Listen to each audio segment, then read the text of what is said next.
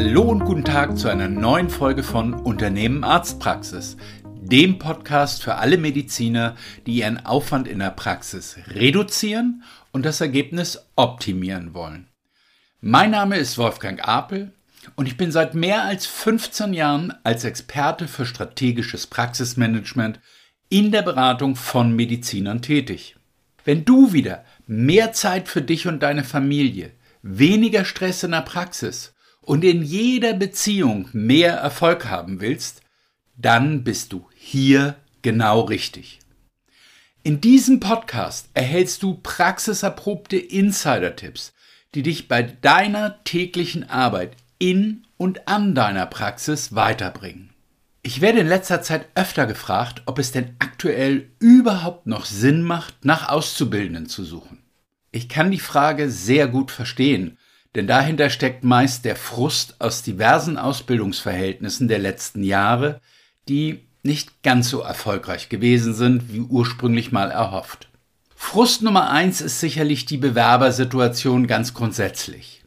Es bewerben sich viele junge Menschen für den Beruf der MFA und ZFA, die einen, na sagen wir mal, sehr schwierigen schulischen Hintergrund haben.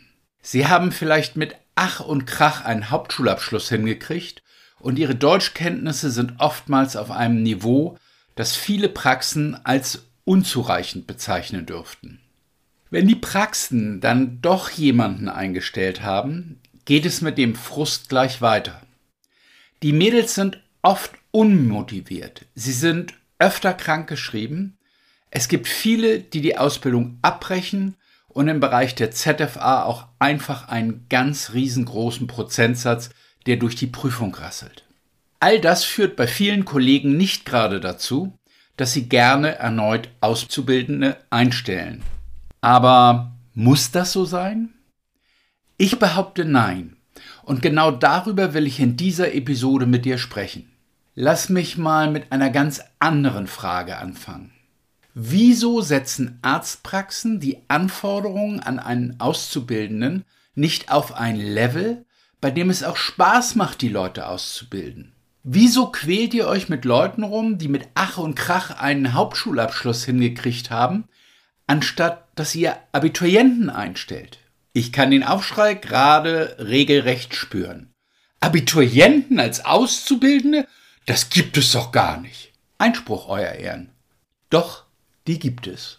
14% aller ZFA-Auszubildenden und 19% aller MFA-Auszubildenden haben heute Abitur.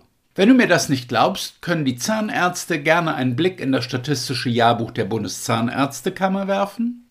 Und die Fachärzte bitte ich, sich die Statistik des Statistischen Bundesamts anzugucken. Dort wirst du genau diese Zahlen finden. Es ist aber kein Zufall, dass du so erstaunt bist. Denn bisher hast du aller Wahrscheinlichkeit nach nie gezielt nach Abiturienten gesucht und darum haben sich bei dir auch keine beworben. Versetzen wir uns doch mal in einen Abiturienten hinein. Wenn ich Abitur habe, dann spricht mich doch eine Stellenanzeige, in der ausdrücklich eine Auszubildende mit Abitur gesucht wird, viel mehr an. Jedem Abiturienten ist doch klar, dass für diesen Beruf auch ein Hauptschulabschluss reichen würde. Wenn nun also eine Praxis für eine derartige Ausbildungsstelle gezielt nach Abiturienten sucht, darf doch wohl unterstellt werden, dass die sich dabei was denken. Und damit ist die Stelle für die Abiturientin viel interessanter als jede andere. Abiturienten, und auch das muss gesagt werden, erwarten dann aber auch eine Praxis, die sie fördert und fordert. Reden wir doch mal ganz offen. Wer sind denn die Abiturienten, die sich für eine Ausbildung als MFA oder ZFA bewerben? Das sind in erster Linie diejenigen, die eigentlich selbst Mediziner werden wollen, aber nicht den passenden Numerus Clausus haben und deren Eltern nicht die wirtschaftlichen Möglichkeiten haben, um sie in Österreich studieren zu lassen. Was kann dir als Praxisinhaber denn aber eigentlich Besseres passieren, als jemanden als Auszubildenden zu bekommen, der wirklich Interesse an der Medizin hat, die du machst, weil er später selber in diesem Beruf arbeiten will. Die Erfahrung, die wir in zig Praxen mit derartigen Auszubildenden machen, ist, dass sie für den Praxisbetrieb eine absolute Bereicherung sind. Sie hinterfragen Prozesse und Abläufe und sie trauen sich, sowohl die langjährige Ersthelferin bzw. Praxismanagerin als auch dich direkt zu fragen, wieso bestimmte Dinge so laufen, wie sie es tun und wieso sie denn nicht anders gemacht werden. Und genau damit stoßen sie sehr oft hochinteressante Optimierungen an. Zudem sind sie auch mehr auf Zack, was die digitalen Prozesse einer Praxis angeht. Praxen werden heute einfach immer digitaler und wir wissen, dass das mit rapidem Tempo weitergehen wird. Leider ist es aber so, dass die Auszubildenden mit einem Hauptschulabschluss in vielen Fällen ihre liebe Not damit haben und oftmals schon die Praxissoftware sie deutlich überfordert. Dieses Problem hast du mit Abiturienten nicht, denn sie sind im Thema EDV völlig zu Hause und die Digitalisierung ist für sie das Normalste auf der Welt. Und sie wollen es ja auch lernen und verstehen, denn, wir erinnern uns, Sie wollen ja später selbst mal den Beruf ausüben. Also halten Sie Ihre Augen und Ohren offen und saugen alles Wissen auf. Einen kleinen Haken gibt es natürlich. Die MFA und ZFA mit Abitur bleibt in der Regel nicht ewig lang in deiner Praxis, sondern wenn die Ausbildung zu Ende ist und der Numerus Clausus passt, gehen sie studieren. Aber mal ganz im Ernst. Alle deine Auszubildenden gehen doch irgendwann. Und selbst wenn die Abiturientinnen deine Praxis gleich nach der Ausbildung verlassen, so ist doch schon allein diese kurze Zeit wirtschaftlich betrachtet äußerst interessant. Drei Auszubildende mit Abitur, die erfahrungsgemäß sehr schnell auf Flughöhe sind und die Praxis prima unterstützen, ersetzen locker zwei ausgebildete Helferinnen. Was das wirtschaftlich für deine Praxis bedeutet, kannst du ja selbst kurz überschlagen. Interessante Überlegung, nicht wahr? Wenn du jetzt vielleicht überzeugt bist, dass es eine gute Idee ist, Abiturienten als Auszubildende einzustellen, dann stellst du dir wahrscheinlich die Frage, woher bekomme ich denn eigentlich die Abiturienten? Wie vorhin schon mal gesagt, ist der erste wichtige Schritt, dass du gezielt nach Abiturienten suchst. Das bedeutet, dass in deiner Stellenanzeige ganz klar Abitur als Voraussetzung gefordert wird.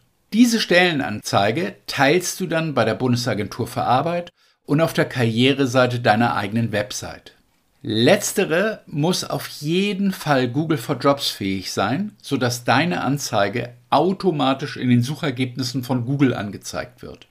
Der zweite Schritt ist, dass du dich dort zeigst, wo die Abiturienten sind und sich Gedanken über ihre berufliche Zukunft machen.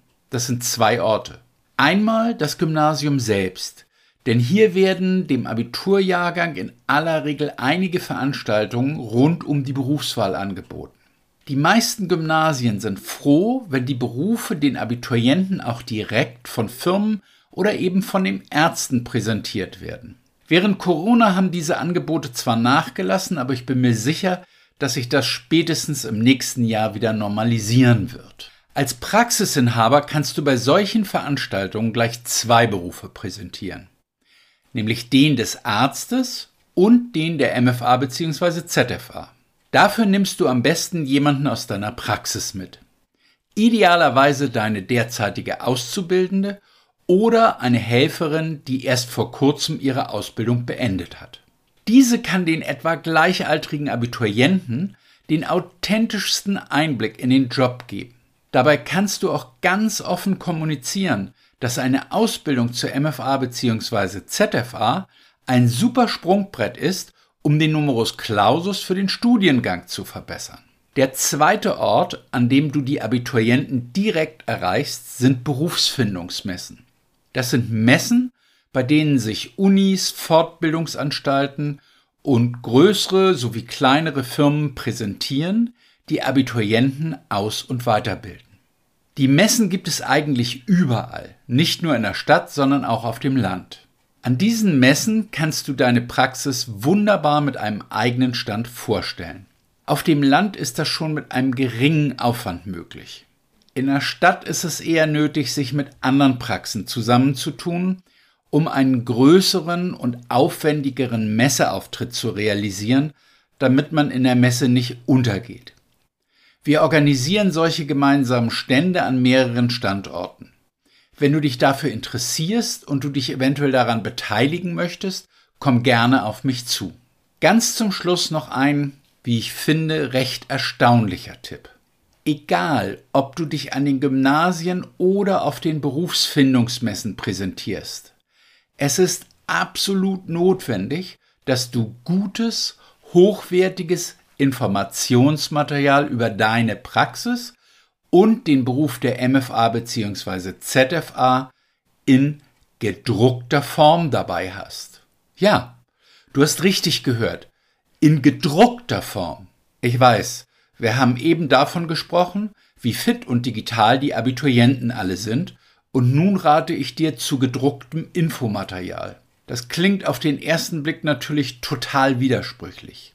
Aber es gibt eine Studie von der APO-Bank, die vor zwei oder drei Jahren veröffentlicht wurde und die untersucht hat, wie Abiturienten sich über zukünftige Berufe informieren. Und ob du es jetzt glaubst oder nicht, da liegt gedrucktes Infomaterial ganz weit vorne, weil sie gerne etwas in der Hand haben, um zu Hause mit ihren Eltern darüber zu reden. Ich habe diese Erfahrung auch schon selbst gemacht und finde es total spannend, dass die Eltern offensichtlich auch heute bei der Berufswahl ein ganz wichtiger Gesprächspartner sind. Ich hoffe, ich konnte dir genügend Argumente zur Beantwortung der Frage, ob es denn überhaupt noch Sinn macht, Auszubildende einzustellen, an die Hand geben. Meine Antwort ist eindeutig. Ja, es macht Sinn, aber suche gezielt nach Abiturienten. Wenn du Unterstützung bei der Suche nach Auszubildenden oder anderem Personal für deine Praxis brauchst, ruf mich gerne an oder schick mir einfach eine E-Mail an w.apel.medicom.org. Wir können dann einen Termin für ein unverbindliches und selbstverständlich kostenloses Erstgespräch ausmachen und besprechen dabei, wie wir dich unterstützen können. Wenn dir dieser Podcast gefallen hat und du andere Ärzte kennst, die auch auf der Suche nach wirkungsvollen Insider-Tipps und praxiserprobten Anregungen sind, mit deren Hilfe sie mehr erreichen können, mehr Lebensqualität und Spaß an der Arbeit, mehr Unabhängigkeit und wirtschaftlichen Erfolg, sowie mehr Sicherheit und Zukunftsperspektive, dann teile diesen Podcast doch gerne und hinterlasse uns eine positive Bewertung bei iTunes, Spotify oder wo immer du diesen Podcast hörst. Ich wünsche dir noch einen schönen und erfolgreichen Tag und verbleibe bis zur nächsten Folge des Unternehmen Arztpraxis Podcast mit den besten Grüßen, dein Wolfgang Apel.